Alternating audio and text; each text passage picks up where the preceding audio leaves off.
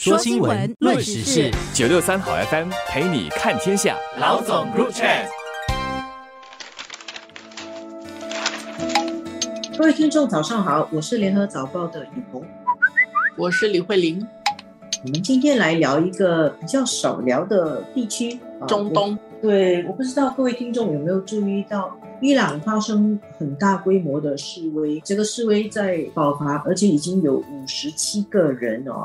根据我们看到的报道，已经五十七个人在示威升级暴力化的过程中遇难。根据西方媒体的报道，死亡人数可能更多啦，因为这个示威活动在三十一个省份都发生。先回顾一下这个事情的简单的过程啊，就是伊朗一个库尔德族的一个女子，她叫阿米尼，她在九月十三日的时候，在走出地铁站的时候被警察扣留了。其实那个警察是叫风纪巡逻队啊，扣留他的原因呢，据说是他们认为他的穿着不当。他那时候呢是有戴头巾的，但是可能他的头巾没有戴好，有一些头发露在头巾外面。当然也是根据《纽约时报》的报道啊，结果他就被扣留，警察把他带到一个拘留中心去，让他在那里接受再教育。然后三天以后，九月十六日，他死了。这个阿米尼他的死亡的事情在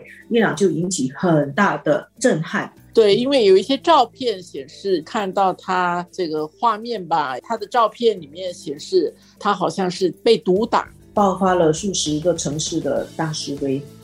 很多这个示威者、示威的年轻人，他们第一是为阿米尼的死亡之谜表示示威抗议，另外一方面，他也反映出这个伊朗社会底层有一个紧张。就是在伊朗这些年的发展过程中，他们已经接受了很多现代化的一些概念，可是伊朗还是用比较传统的宗教跟传统的社会价值观来运行来治理的。包括他还有通缉队，规定女人一定要戴头巾，不戴头巾你会被警察带走，道德警察。所以这些年轻人是上街去，他们想要改变这一切，而且他们也有很多人就在警察面前把头巾拿去烧掉了。从一个意外女子被警察扣留、离奇死亡的一件司法问题，变成一个政治运动，而且这个政治运动还在燃烧中。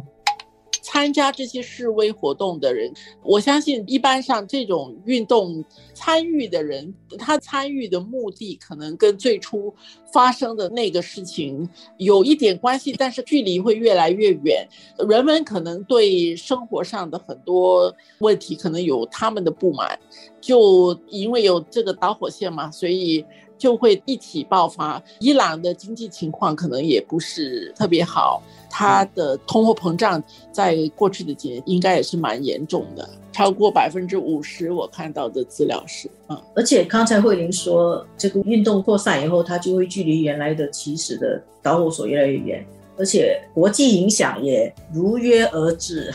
所以这个课题我们不一定留意到，但是前几天或者上个礼拜。联合国的大会上，美国总统拜登在他的演讲里面有提到这个事件，而且他的说法是，美国呢会支持伊朗勇敢的公民和勇敢的女性，认为他们正在确保自己的基本权利而示威。与此同时，伊朗的总统。莱西其实在他的讲话里面也谈到这个事件。刚才我跟永红在叙述这个事情的时候，我们是根据很多外国通讯社、西方媒体的报道，他们的视角来谈。那其实挺有意思的是，如果你在参考一些其他的媒体的话，比如 CGTN，就是中国央视的英文台。他也在这个联合国大会的边上采访了莱西，他给了莱西自己解释辩白的机会。那个说法，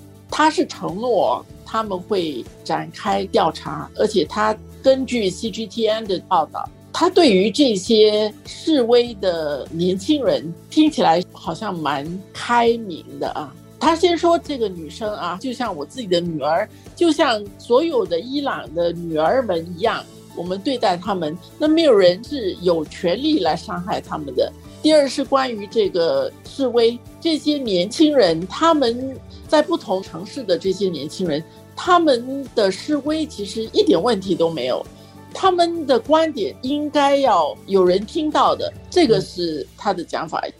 我觉得他谈话听起来很开明啊，其实该讲的点都讲到了。还有一点很重要，就是他还接受采访，总统本人啊接受采访，然后来完整的阐述他的理念，其实也是有一点面对这个事实的这种姿态。比较可惜的是，他如果也让那个阿米尼的爸爸也接受采访，说我确实接到了这个总统的电话，他真的跟我这样讲了什么什么什么什么啊，那么公信力就会更强。我觉得现在很多的事件呢，我们看到通讯社、西方的媒体的报道有他们的方式，先入为主了。我们不知道那个是非是什么，但是他们有他们的报道方式。我们可能看到的画面确实是示威群众很愤怒，焚烧他们的头巾等等。但是现在要理解一件事情，我们作为受众所要费的功夫其实是。会比较大的，你要深入的去想，说这个背后另外一边他的说法是什么，你自己要做很多的功课，做完功课未必能够得到整个事情的全貌，要做很多的判断。